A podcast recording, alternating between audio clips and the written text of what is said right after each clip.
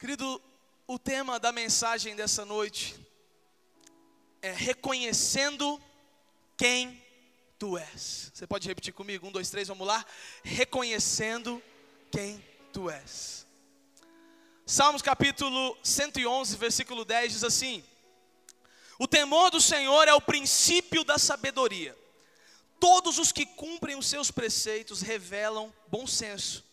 Ele será louvado para sempre.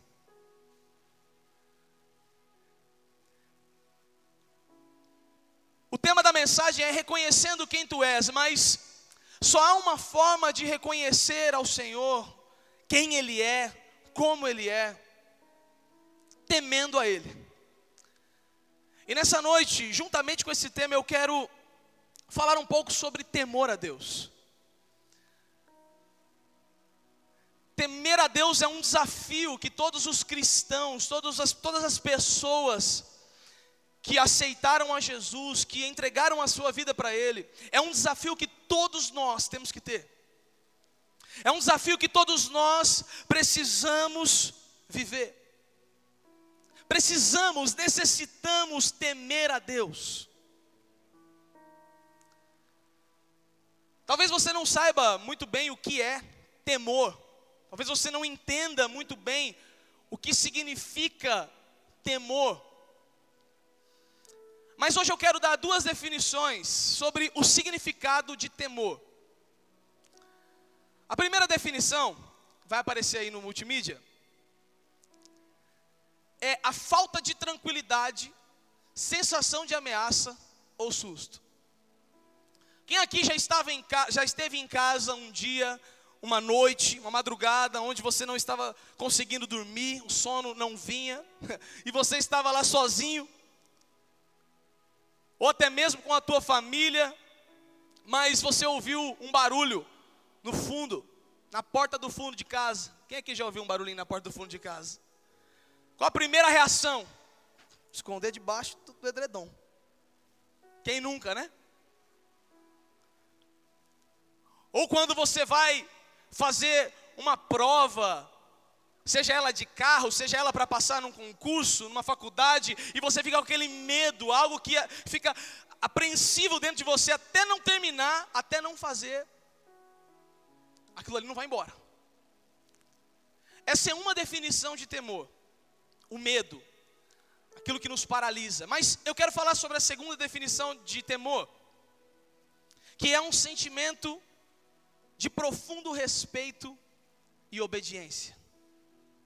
Um sentimento de profundo respeito. Quando você sabe que aquela pessoa ou aquilo não vai te gerar medo, aquilo não te ameaça, mas por conta da posição dela, por conta de quem ela é ou ele é em sua vida, você tem um certo temor de fazer algo errado contra aquela pessoa, de falar alguma coisa contra aquela pessoa, de ir contrária à opinião dela. Por quê? Porque você sabe que aquela pessoa é importante para você. Ela não te gera medo, mas ela gera um certo temor. Falando de uma forma mais específica, essa segunda definição é o que eu quero trazer para você e para mim aqui nessa noite é o que nós devemos ter para com o nosso Senhor. É a relação que nós devemos ter de temor para com o nosso Deus. Deus criou o homem para compartilhar tudo o que ele tinha. Meu querido, minha querida, Deus te criou porque Ele te ama. Deus nos criou porque Ele tem um desejo de liberar, compartilhar tudo aquilo que Ele tem de melhor para nós. Deus não quer vir sobre você com um machado e te cortar fora, mas Deus Ele quer podar-nos dia após dia, para que vivamos o melhor.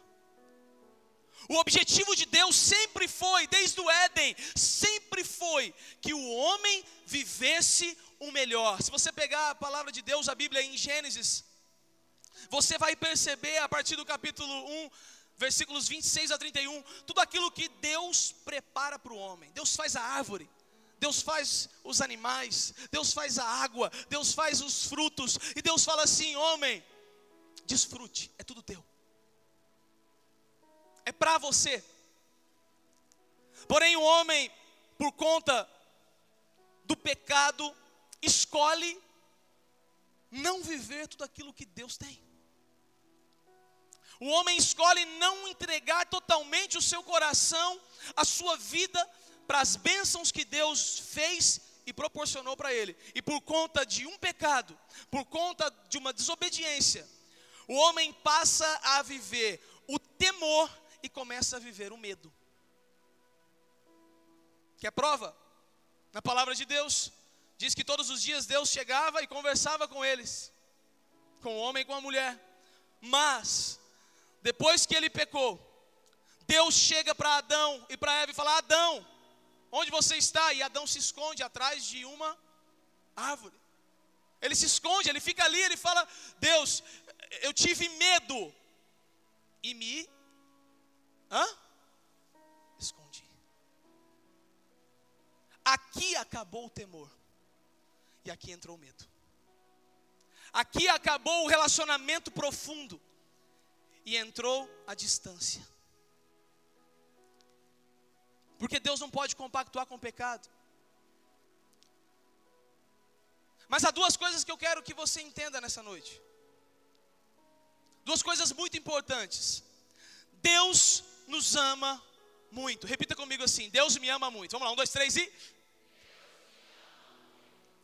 E a segunda coisa que eu quero passar para você nessa noite é que Deus não quer colocar medo em você. Muitas pessoas, né, pastor Fabrício, pensam que Deus ele, ele é um Deus carrasco, um Deus bruto, um Deus que vem e destrói, acaba pelo seu poder, ele pode fazer isso, ele tem autoridade para fazer isso. Mas a nossa palavra diz que Deus é amor.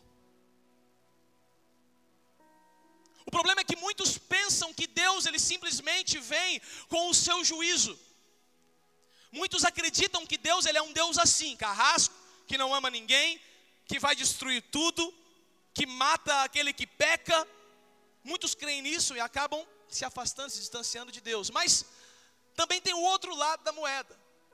Muitos que creem que Deus ele é só amor. Que Deus ele não aplica a justiça dele contra o pecado.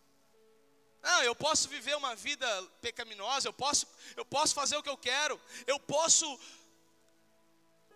dar o meu jeito porque Deus me ama. E se eu pecar, Ele me perdoa. Sim, Ele te perdoa. Mas há um erro muito grande em acreditar somente em um e acreditar somente no outro. Os dois têm que andar juntos. Deus é amor, mas é justiça. Eu quero ler alguns textos com você. Provérbios capítulo 1, versículo 7. Diz assim: O temor do Senhor é o princípio do conhecimento, mas os insensatos desprezam a sabedoria e a disciplina. Levítico capítulo 19, versículo 14: Não amaldiçoem o surdo, nem ponham pedra de tropeço à frente do cego, mas temam o seu Deus, o seu Senhor.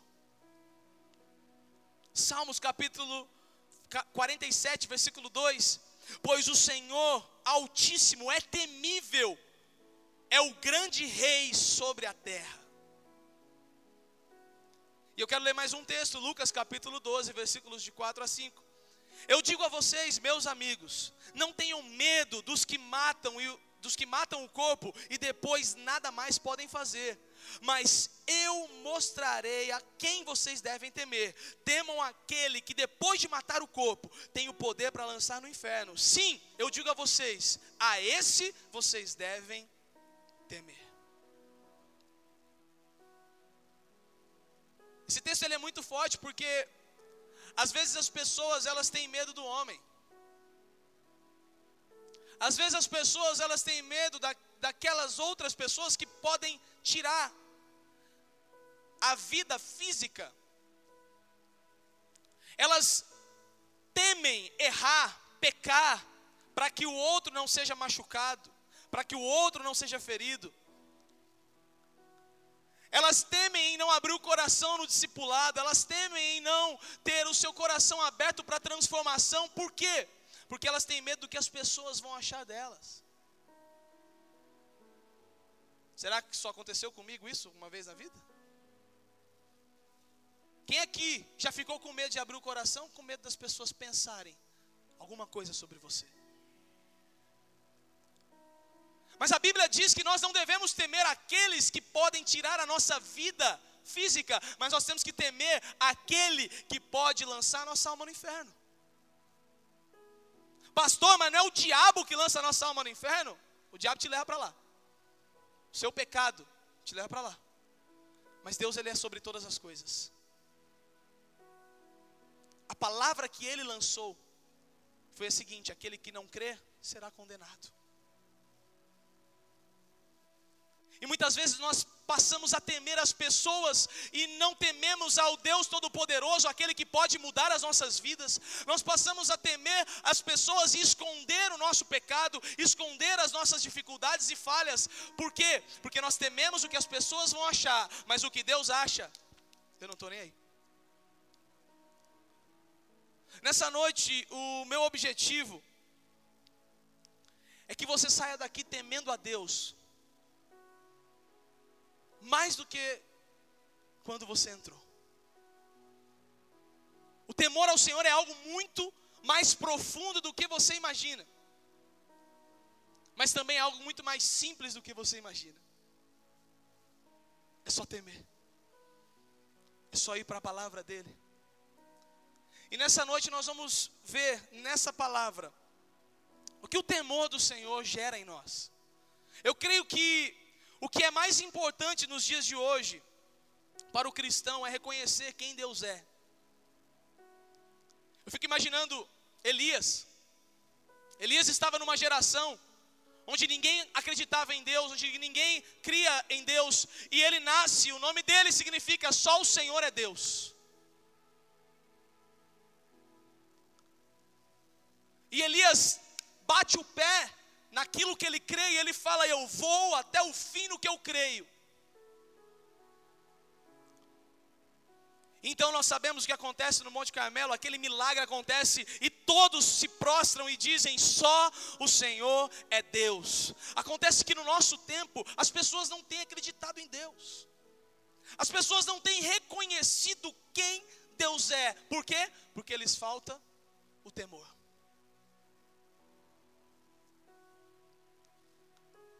Talvez o temor falte porque a igreja parou de manifestar, de buscar a manifestação da glória. Talvez o temor falte porque a igreja parou de mover no sobrenatural, porque as curas pararam de acontecer, os milagres pararam de acontecer, as manifestações do Espírito Santo pararam de acontecer, porque o homem, com seu pecado, com a sua, com seu ceticismo, deixou de lado.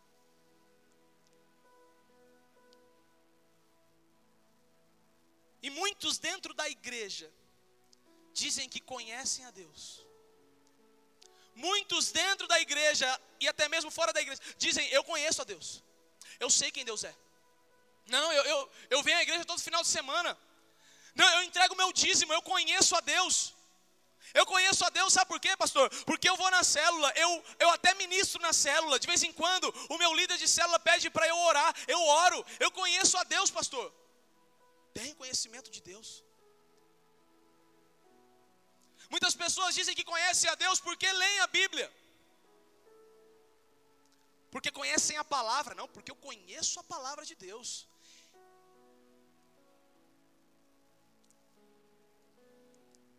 Mas a verdade é que esse conhecimento é só de ouvir falar. Esse conhecimento é somente supérfluo profundamente você não conhece ele ainda. Profundamente há algo que ainda precisa ser liberado, é algo que você precisa fazer a mais, profundamente, para conhecer verdadeiramente ao Senhor. Aqui o texto, o Marcelo Morales leu um texto aqui, nos dízimos, no momento de dízimos e ofertas, de dedicação, que fala sobre aquele, aquele homem da parábola, aquele servo, da parábola do talento. E ele diz assim: Eu conheço o meu Senhor, e por conhecer o meu Senhor, eu enterrei o meu talento. Eu sei que ele é um homem bravo, eu sei que ele é um homem muito, muito rude. E se eu, se eu chegasse aqui, ele chegasse e o meu talento tivesse sumido, alguém tivesse roubado, ah, meu irmão, ele ia me pegar. E aí o texto é completo. O, o, o Senhor diz assim: se você me conhecesse, você teria ido lá e multiplicado. Mas você pegou e enterrou. Você não me conhece coisa nenhuma, não.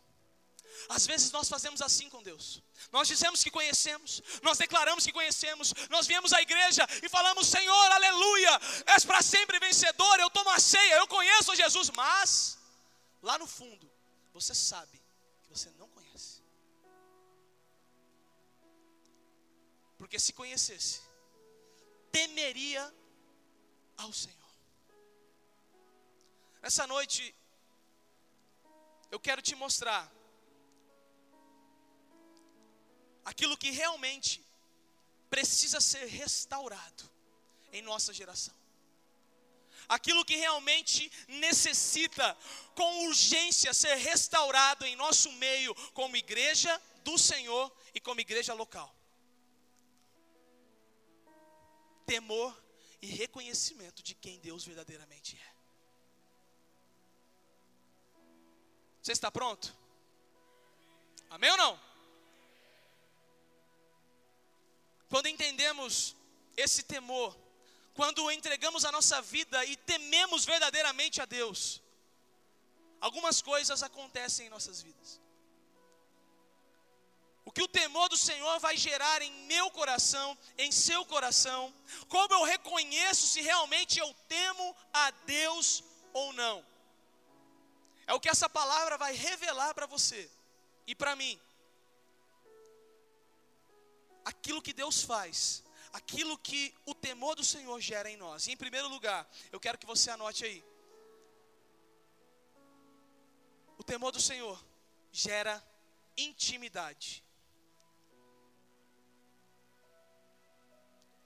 Queridos, só através da intimidade com Deus nós vamos nos maravilhar com a Sua presença.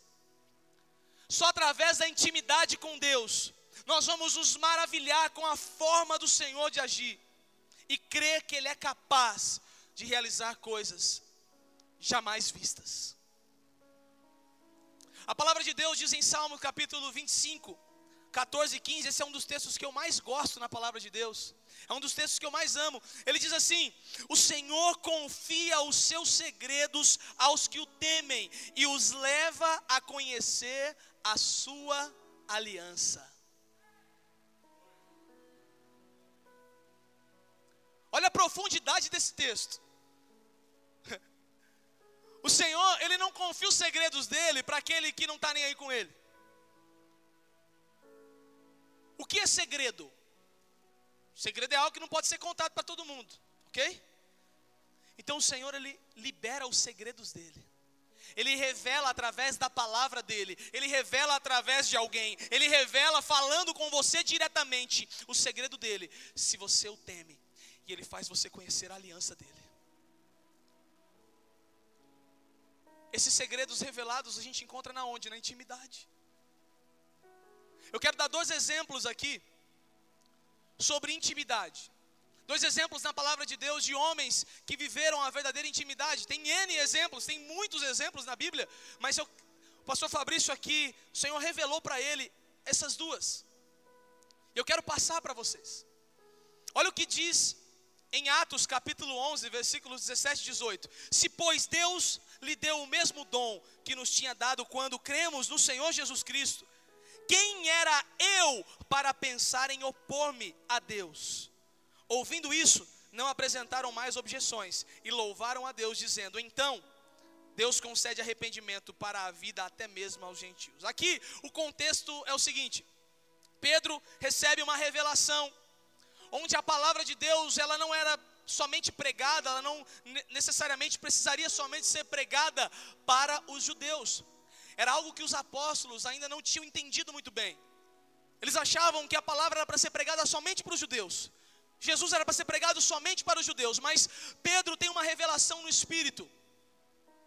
Pedro tem uma experiência com Deus e na intimidade ele reconheceu e discerniu que a palavra de Deus ela não era somente para ser pregada aos judeus, mas ela para ser pregada para todos. Então Pedro vem e confronta os apóstolos, ele fala assim: olha aqui, ei apóstolos, presta atenção. A palavra, o dom que Deus nos deu, é para que seja pregada a todas as pessoas. Aqui, com, trazendo para o nosso contexto.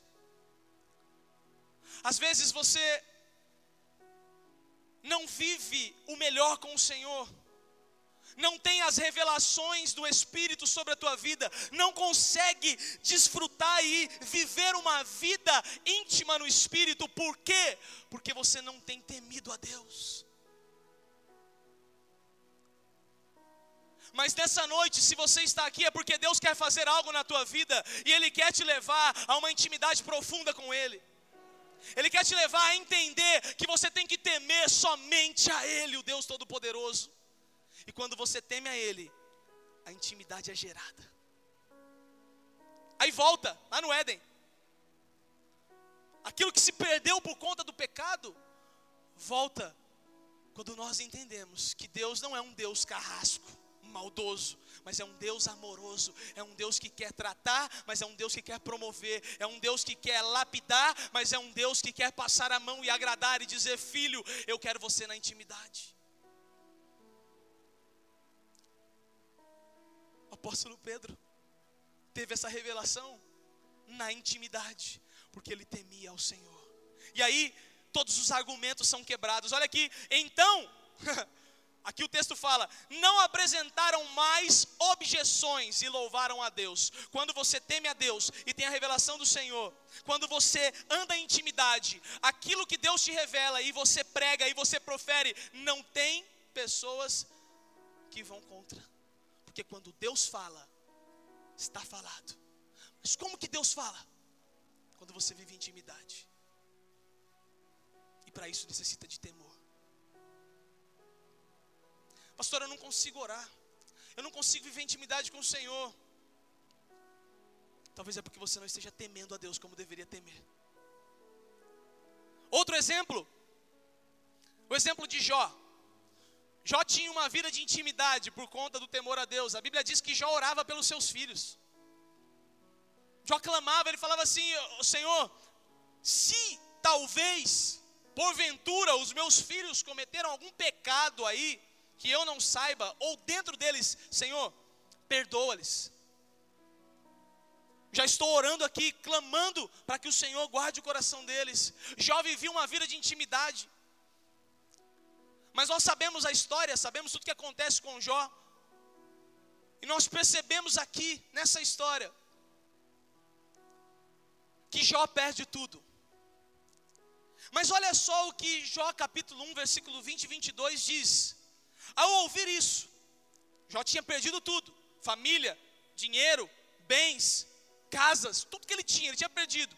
E ao ouvir isso, Jó levantou-se, rasgou o manto e rapou a cabeça. Então prostrou-se com o rosto em terra em adoração e disse: Saí nu do ventre de minha mãe e nu partirei. O Senhor o deu, o Senhor o levou. Louvado seja o nome do Senhor. Em tudo isso, Jó não pecou e não culpou a Deus em coisa alguma. Aleluia. Jó descobriu o segredo do lugar secreto. Jó entendeu e descobriu que, mesmo sem nada, mesmo sem bens, mesmo sem dinheiro, mesmo sem família, nada poderia trocar o temor que ele tinha a Deus. Qualquer um na situação de Jó, meu irmão, por muito menos na tua empresa, no teu trabalho, na tua escola, na tua casa, por muito menos você murmura, grita, xinga, é palavrão que sai dentro de casa por conta de um copo que caiu no chão. É murmuração contra Deus por conta de coisas que talvez não estejam acontecendo na tua vida. E você começa a murmurar e falar, porque Deus, se Deus não existe, porque se existisse Ele teria feito na minha vida. Mas quem vive uma vida de intimidade pode perder tudo, pode não ter nada, mas uma coisa ele nunca perde: o temor ao Senhor. Você está entendendo o que eu estou falando, meu querido? Vocês estão entendendo? Estão comigo? Nessa noite o Senhor quer te levar a uma vida de intimidade. Essa noite o Senhor quer revelar os segredos dele para você. Quem aqui quer receber os segredos do Senhor? Deus quer revelar os segredos dele para você, mas para isso você precisa abrir o teu coração e começar a temê-lo verdadeiramente. Começa a olhar para o Deus que existe, sempre existiu e nunca vai deixar de existir. Reconheça quem Ele é. Segundo lugar, o que o temor gera em nós? O temor envolve fé. O temor do Senhor nos deixa envolvidos com a fé. Hebreus capítulo 11, versículo 7 diz assim: Pela fé, Noé, quando avisado a respeito das coisas que ainda não se viam, no caso aqui a chuva, Deus falou para Noé: Noé, vai chover.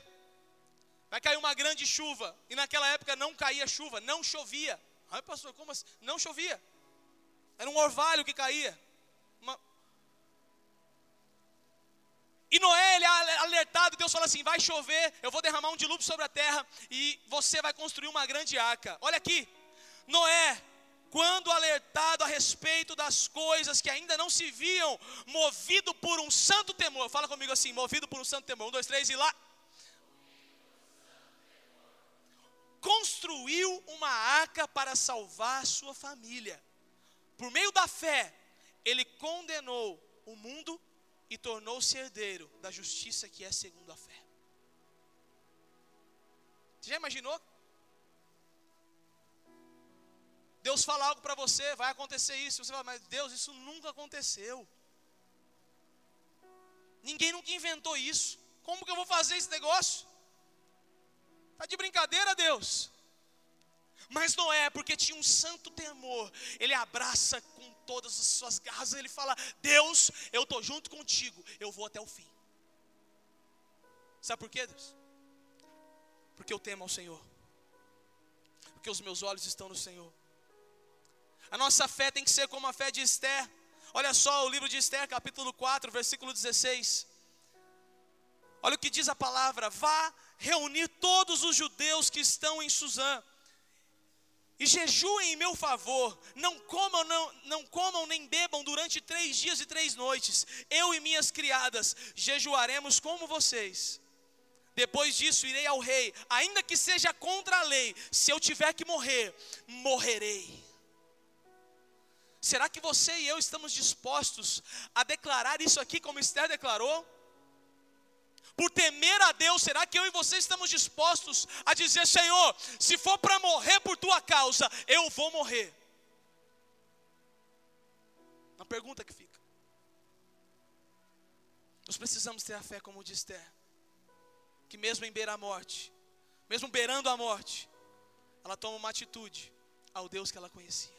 Ela toma uma atitude em prol do povo de Deus. Ela toma uma atitude porque ela sabia que o Deus que ela servia era um Deus verdadeiro. Ela conhecia verdadeiramente ao Senhor. Ela temia ao Senhor. Assim também nós vemos aqui Sadraque, Mesaque e Abednego. Uma história tão linda na palavra de Deus, o livro de Daniel, capítulo 3, versículos 16 a 17, diz assim: Sadraque, Mesaque e Abednego responderam ao rei: Ó Nabucodonosor, não precisamos defender-nos diante de ti. Se formos atirados na fornalha em chamas, o Deus a quem prestamos culto pode livrar-nos, e ele nos livrará das tuas mãos, ó Rei. Rei, que fé é essa? Que fé é essa, cara? Será que você, conhecendo o Deus que você tem, conhecendo o Deus que você serve, vem todos os finais de semanas, conhecendo o Deus que você diz crer, será que você tem a coragem de dizer, diante de um problema, diante de uma situação, diante de uma doença, diante de um câncer, diante de um filho que está perdido, será que você tem a capacidade de dizer: O meu Deus vai me livrar? É muito forte isso aqui. Isso é só quem teme a Deus. Quem não teme a Deus, parte para outros meios. Se esses três não temessem a Deus, talvez o meio que ele ia partir era, não, então, peraí, a gente, a gente, a gente se prostra só um pouquinho, a gente ia partir para algum meio para não morrer, mas como eles criam em Deus, como eles conheciam, eles reconheciam o Deus que eles serviam. Ah, meu irmão, eles olharam e falaram assim: O meu Deus, aquele que eu tenho fé, aquele que eu reconheço, aquele que eu sei que faz na minha vida, esse Deus vai me livrar. E da mesma forma, não importa o que você esteja passando, se você temer ao Senhor, se você buscar ao Senhor, se você estiver conectado com o Senhor na intimidade com Ele, todas as vezes que você passar por uma luta, por uma dificuldade, você vai ter autoridade, porque você crê e você vai declarar: O meu Deus vai me livrar. Você crê nisso? Você crê nisso? Crê de verdade? Então aplauda ao Senhor mesmo. Aleluia! Ele vai te livrar, mas precisa temê-lo temer a Ele, temer ao Senhor. Mais um aqui. O que o temor de Deus gera em nossos corações? Ele nos move a ter atitudes mais rápidas. Foi liberado sobre a nossa igreja há dois anos atrás, dois anos mais ou menos atrás, numa conferência do Espírito Santo que a nossa igreja ia viver um tempo de aceleração, uma unção de aceleração. Quantos tomaram posse dessa unção? Quantos lembram disso? Foi liberado aqui nesse púlpito que nós viveríamos um tempo de aceleração, onde nós iríamos ganhar a nossa cidade, 10 mil viriam. Só para te dizer uma coisa, já, já estamos chegando aos 10 mil.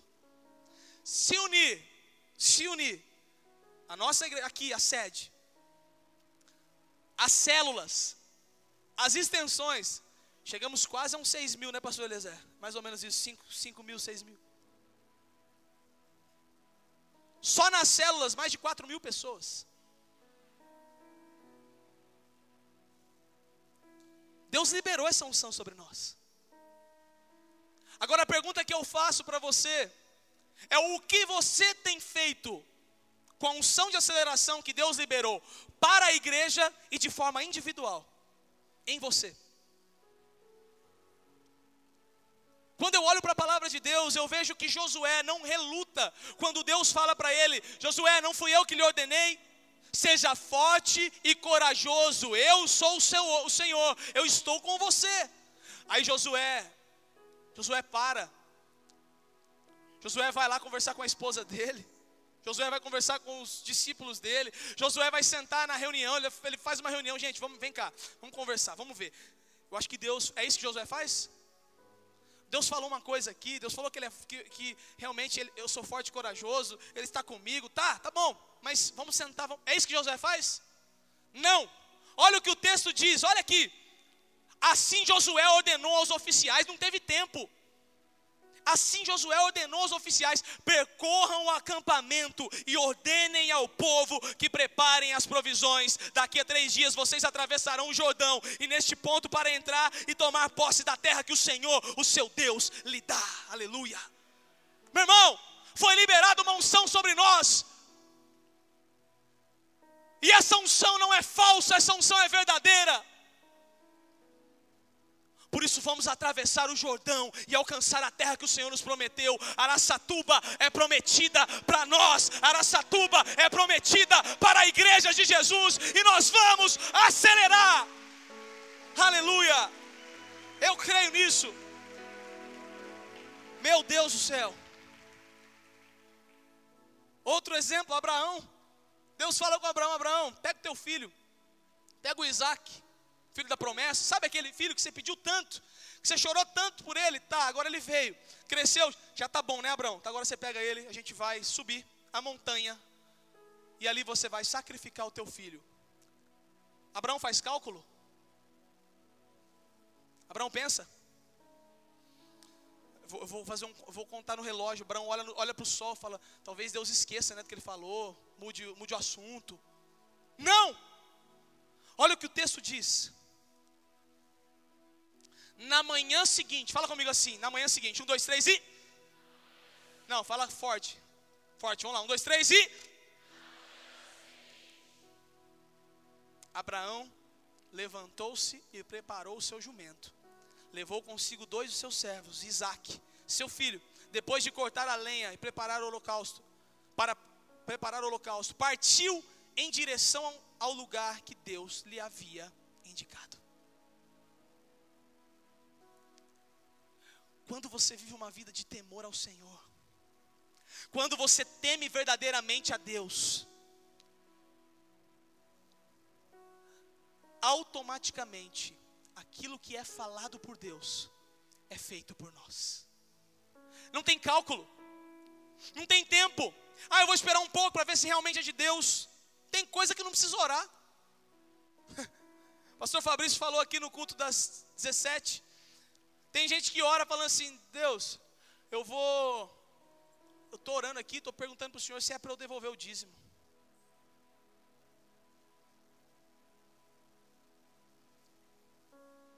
É o mesmo que perguntar, Deus, eu estou orando para ver se eu roubo aquela, aquele banco ali ou não. Para ver se eu, se eu entro naquela casa e assalto. Eu estou orando para ver se isso acontece, Deus. Eu estou orando para ver se eu posso. Espera aí. Há coisas que não precisam orar. Tem coisas nas nossas vidas que o Senhor quer atitude rápida. Quanto mais rápido você tomar atitude, meu irmão, mais rápido o Senhor te abençoa, mais rápido você entende que é Ele quem está agindo na tua vida. Agora, o que, que precisa ser rápido na tua vida? Você precisa cortar pela raiz de uma vez por todas? É o seu pecado? Tem gente que vive uma vida ruim, medíocre, porque procrastina as coisas, demora para fazer as coisas. Eu já errei muito nisso. E por ter errado nisso, me dei mal. Mas a hora que a água bate, a gente tem que correr. Deixa eu dizer uma coisa para você, o Senhor está te dando, o Senhor está te dando uma oportunidade nessa noite de você consertar rapidamente aquilo que precisa ser consertado, de você acelerar aquilo que precisa ser acelerado. Se você está vivendo junto com a tua mulher, você não é casado ainda, corre, acerta a tua situação. Se você está vivendo no pecado, acerta a tua situação. Se você está em dívida, vai lá, abre a tua boca, fala: "Eu estou, eu não tenho condições, eu quero acertar a minha situação, como eu faço?" Vai atrás. Acerta a tua situação, vai rápido. Quando você teme a Deus, você não fica procrastinando. Mas quando você não teme, você fala, ah, vou levar com a barriga. Ah, daqui a pouco dá certo. Uma hora vem, uma hora acontece. E outra, se vier também, se vier a desgraça sobre minha vida, se vier. Ah, estou nem aí. Por quê? Porque você já aprendeu a procrastinar. A deixar para depois. Não deixe para amanhã o que você pode fazer hoje. Vira para a pessoa que está do teu lado e fala para ela assim: ó, não deixe para amanhã o que você pode fazer hoje?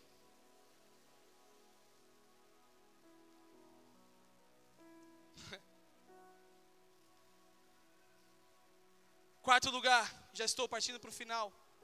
O temor do Senhor nos livra de pecar. Quando nós tememos ao Senhor verdadeiramente, nós recebemos dele a capacidade de ser livres do pecado. Olha o texto de Êxodo, capítulo 20, versículo 20. Ma Moisés disse ao povo: Não tenham medo, Deus veio prová-los para que o temor de Deus esteja em vocês e os livre de pecar. Muito simples. Se nós olharmos para a vida de José, José foi um homem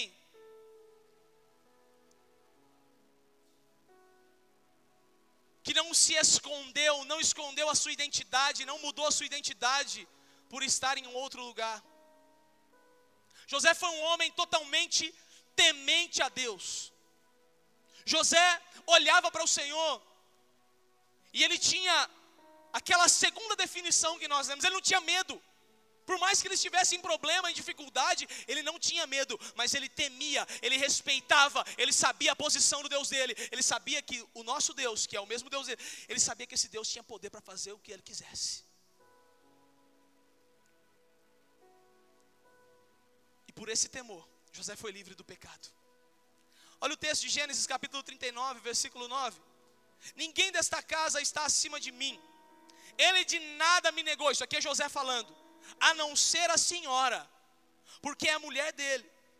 Como poderia eu então cometer algo tão perverso e pecar contra Deus? Sabe por que muitos ainda vivem caindo em seus pecados? Sabe por que muitos não conseguem abandonar aquele pecado de estimação? Semana após semana você vem à frente, você chora, você pede libertação. Aí vem o pastor Lobo, traz um, um, um seminário de libertação. Você vem à frente, você é, oram por você, declaram libertação e você fala: agora eu estou livre. Mas na outra semana cai de novo. Sabe por que muitas vezes isso acontece? Porque você não está sabendo reconhecer contra quem você está pecando. Você acha que você está pecando contra a tua esposa, contra o teu esposo, contra o teu pastor, contra o teu discipulador, contra o teu líder, contra a pessoa da tua empresa? Não. Você está errando diretamente contra Deus. E quando você entende que o Senhor está te olhando em todos os lugares, você passa a andar em temor e você passa a se abster do pecado. Estão comigo? Está entendendo o que está sendo pregado aqui? Gálatas capítulo 6, versículos de 6 a 8 diz assim: Não se deixe enganar, de Deus não se zomba, pois o que o homem semear, isso também colherá. Quem semeia para a sua carne, da carne colherá destruição, mas quem semeia para o espírito, do espírito colherá vida eterna. Muitas vezes você vive caindo no pecado porque você zomba de Deus. Deus vai me perdoar, como nós falamos no início. Mas se você estiver plantando na carne, vai colher na carne, e isso não é culpa de Deus. Mas a consequência de plantar no espírito é colher no espírito. Isso sim vem do céu. É lei da semeadura e da colheita. O temor a Deus nos faz enxergá-lo em todos os lugares e em todos os momentos. O temor a Deus não faz com que nós mudemos a nossa identidade onde estivermos. Dentro da igreja você é crente, mas lá no seu trabalho, no mundo, em casa, é outra pessoa. Quando você teme a Deus, você sabe contra quem você está pecando. E quando você vive esse temor, todas as vezes que o pecado bate à tua porta, você tem capacidade de dominá-lo, porque quem mora dentro de você é o Espírito Santo de Deus, e o que está dentro de você é muito maior do que o que está no mundo, o que está aí é muito maior do que o que está no mundo, o que está aí é maior do que o pecado, aleluia! Você pode vencer o pecado se temer somente a Ele, aleluia! Meu Deus do céu, essa noite você vai sair daqui temendo a Deus uma forma que você nunca temeu antes. O temor a Deus nos dá entendimento da palavra. Salmo capítulo 119, versículos 11 a 38. Olha o que o texto diz. Olha o que a palavra de Deus diz. Aqui o salmista escrevendo. Um homem que temia a Deus, Davi, ele escrevendo: Guardei no coração a tua palavra para não pecar contra ti. Bendito seja, Senhor, ensina-me os teus decretos, com os lábios repito todas as leis que promulgaste. Regozijo-me em seguir os teus testemunhos, como os que como que se regozija com grandes riquezas. Meditarei os teus preceitos e darei atenção às tuas veredas. Tenho prazer nos teus decretos, não me esqueço da tua palavra. Trata com bondade o teu servo, para que eu viva e obedeça a tua palavra. Abre os meus olhos para que eu veja as maravilhas da tua lei. Sou peregrino nessa terra, não escondas de mim os seus mandamentos. A minha alma consome-se de perene desejo das tuas ordenanças. Tu repreendes os arrogantes, malditos os que desviam dos teus mandamentos. Tira de mim a afronta e o desprezo, pois obedeço aos teus estatutos, mesmo que os poderosos se reúnam para conspirar contra mim, ainda assim o teu servo meditará nos teus decretos. Sim, os teus testemunhos são o meu prazer, eles são os meus conselheiros. Agora estou prostrado no pó. Preserva a minha vida conforme a tua promessa. A ti relatei os meus caminhos e tu respondeste. Ensina-me os teus decretos. Faz-me discernir o propósito dos teus, pre, dos teus preceitos. Então meditarei nas tuas maravilhas. A minha alma se consome de tristeza. Fortalece-me conforme a tua promessa. Desvia-me dos caminhos enganosos por tua graça. Ensina-me a tua lei. Escolhi o caminho da fidelidade decidi seguir as tuas ordenanças, apego-me aos teus testemunhos, ó Senhor, não permitas que eu fique decepcionado, corro pelo caminho que os teus mandamentos apontam, pois o meu pois me deste maior entendimento. Ensina-me, Senhor, o caminho dos teus decretos, e a eles obedecerei até o fim. Dá-me entendimento para que eu guarde a tua lei, e a ela eu obedeça de todo o coração. Dirige-me pelo caminho dos teus mandamentos, pois nele satisfação. Inclina o meu coração para os teus estatutos e não para a ganância. Desvia os meus olhos das coisas inúteis. Faze-me viver nos caminhos que traçaste. Cumpra a tua promessa para com o teu servo, para que sejais temido, aleluia, aleluia, meu Deus do céu, olha isso, olha isso, o salmista é apaixonado pela palavra, você percebe que todas as linhas ali, todos os falando da palavra, teus preceitos, teus mandamentos, tuas veredas, aquilo que o Senhor está falando, eu quero seguir, eu quero obedecer. Quem teme ao Senhor tem a revelação da palavra de Deus, e não é chato, não é cansativo, não é repetitivo. O apóstolo Paulo fala assim: ó, eu, eu, eu acho que não tem problema eu ficar repetindo as coisas para vocês, porque isso é um alerta, isso é bom. É incrível como as pessoas começam a cansar diante da palavra de Deus, sabe por quê? Porque não há temor, mas quando você teme a Deus, a palavra dEle, o preceito dEle, o mandamento dEle, a voz dEle, a lei dEle, é aquilo que você deseja dia e noite. Salmo 119, 79 diz assim: Venham apoiar-me aqueles que temem, aqueles que entendem os teus estatutos. Salmo 119, 161. Os poderosos perseguem-me sem motivo, mas é adiante da tua palavra que o meu coração treme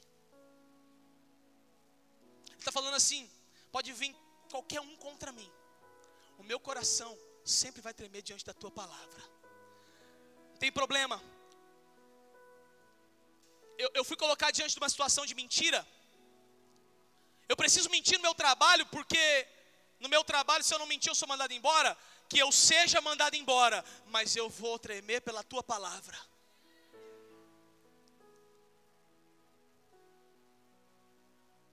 Meu irmão, temer a Deus é muito mais profundo. É o que acontece quando você teme a Deus. Aí vem a resposta da pergunta, de porque muitas pessoas estão andando perdidas por aí. Ontem eu falei para os jovens aqui, eu imitei um The Walking Dead, já viu? Aquele, aquele morto-vivo, um zumbi, pessoas que andam errantes por aí, toda assim. Já viu zumbi? Tem gente que está perdida, pastor, mas já tenho 70 anos, pastor, eu já estou com a vida feita. Tá, às vezes você está perdido e não sabe. Tem pessoas que andam errantes por aí, sabe por quê? Porque não temem ao Senhor. Mas a palavra de Deus diz em Salmos capítulo 128, versículos 1 a 6, eu quero concluir essa mensagem com esse texto. Como é feliz quem teme ao Senhor, quem anda em seus caminhos, você comerá do fruto do seu trabalho e será feliz e próspero. Sua mulher será como a videira frutífera em sua casa, seus filhos serão como brotos de oliveira ao redor da sua mesa. Assim será abençoado o homem que teme ao Senhor. Que o, que o Senhor o abençoe desde Sião, para que você veja a prosperidade de Jerusalém todos os dias da sua vida e veja os filhos dos seus filhos. Haja paz em Israel. Aleluia. Aquele que teme ao Senhor vive isso. Deuteronômio capítulo 5, versículo 29. Quem dera eles tivessem sempre no coração essa disposição para temer-me e para obedecer a todos os meus mandamentos. Assim, tudo iria bem com eles e com seus descendentes para sempre.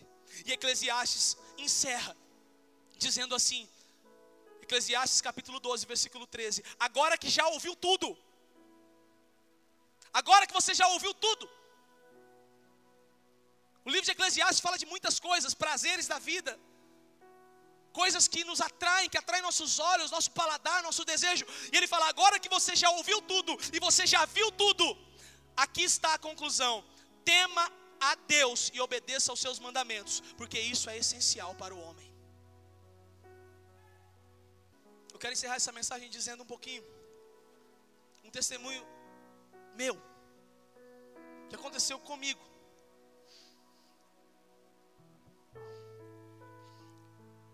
Eu cresci nessa igreja, desde os meus seis anos de idade eu estou aqui.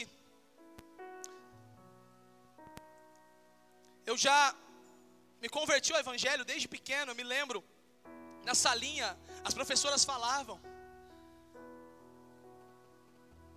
Eu me lembro um dia, na sala que foi uma das salas que foi meu gabinete lá no, lá no, no Campo Centro. Foi lá que eu aceitei Jesus. Foi com a tia Ione. E eu lembro que ela falou sobre Jesus Cristo.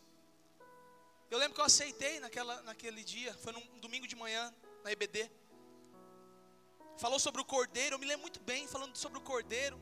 Não me lembro exatamente o dia, mas me lembro que foi uma dessas ministrações. Eu cresci, conhecia Jesus, comecei a crescer e aprender mais sobre a palavra dele, aprender mais sobre as coisas dele. Cresci, fui para o seminário, comecei a namorar com a Dani antes, fui para o seminário sempre tive temor a Deus, sempre confiei em Deus.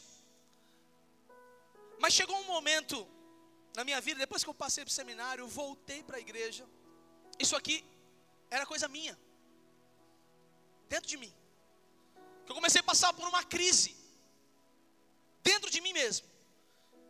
Dúvida, não sabia se era isso que realmente o Senhor queria da minha vida, não sabia se realmente o Senhor tinha esse propósito para mim, se ele queria que eu fosse pastor, se ele queria que eu fosse missionário, se ele queria que eu não fosse nada, que eu trabalhasse, que eu, eu não sei, eu tinha uma dúvida, uma crise interna, eu não sabia o que era. Um tempo, logo que iniciei a trabalhar aqui na igreja. Mas um certo dia eu estava cansado já dentro da minha mente. Só o meu discipulador, o pastor Marcelo, sabia o que passava e a minha esposa.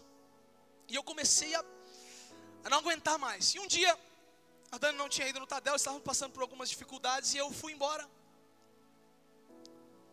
Saí daqui da igreja, do Tadel e fui para casa. Cheguei no meio do caminho, veio uma tristeza, um profundo desejo de chorar e eu comecei a chorar.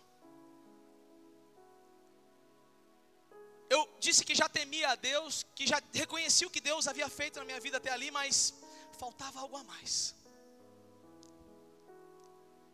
Faltava algo para Deus realmente me mostrar quem Ele era. E eu me lembro muito bem que eu estava descendo ali a rua Marcos Toquetão, estava descendo e eu comecei a gritar dentro do carro e dar socos. Já contei isso aqui para os jovens. E dava soco na, no, no, volante, falava, é isso que o Senhor quer e tal, e gritava e gritava, e chorando, e falando, Senhor, me responde, me responde. Aí eu falei assim, mas eu não quero, eu não quero que o irmão venha na igreja no domingo e fala: Eis que eu sou Deus e te digo. Eu não quero isso, eu não quero abrir a Bíblia e ver lá. Eu sou... Não, eu quero que o Senhor fale comigo. Fui ousado, não faça isso em casa. Mas falei, precisava desabafar com Deus. Cheguei em casa, limpei as lágrimas, a Dani nem viu, entrei, jantei, fui dormir. Falei, Senhor, eu quero que o Senhor fale comigo, que o Senhor se revele para mim. Quando foi na quarta-feira, umas três da tarde, lembra, pastor Fabrício? O pastor Fabrício chegou para mim com um envelope, falou: Filhão, mandaram te entregar. Eu falei: É, mandaram te entregar e falaram que não é para falar quem foi.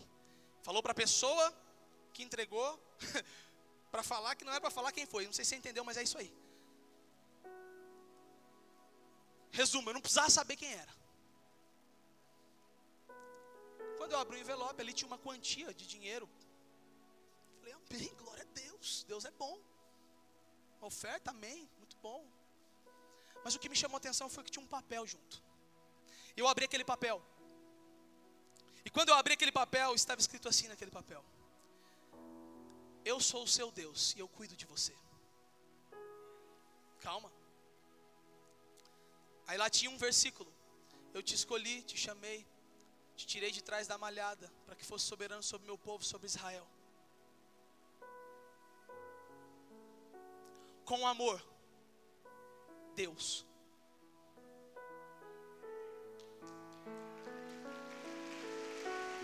Aquele momento. Aquele momento. Foi um dos momentos mais marcantes na minha vida. Para você talvez não seja tanto, mas para mim foi. Foi o que me marcou. E a partir daquele dia, Deus começou a bradar no meu coração e dizer: Eu cuido de você, eu sei onde coloco você, você é meu escolhido. Meu irmão, a partir daquele dia, eu comecei a descansar no Senhor e temer a Ele E as coisas começaram a acontecer na minha vida. O pastor Fabrício acompanhou tudo. Deixa eu dizer algo para você. Talvez você esteja aqui nessa noite e você ainda tenha dúvidas do que Deus, de quem Deus é ou do que Deus pode fazer na tua vida. Mas a palavra de Deus diz em João capítulo 1 que ele é a palavra. Ele é o verbo, o verbo estava com Deus, o verbo era Deus. A palavra diz que ele veio para aqueles que eram dele, mas aqueles que eram dele não o reconheceram.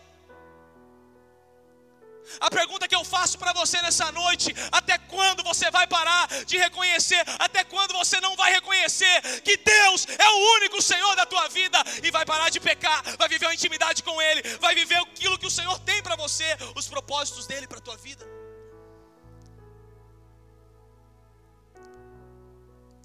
Essa palavra é para gerar temor no teu coração e não medo. O medo sai hoje. A dúvida sai hoje. E o que entra é a palavra de Deus, é o temor a Ele. Esse temor vai te levar em grandes lugares.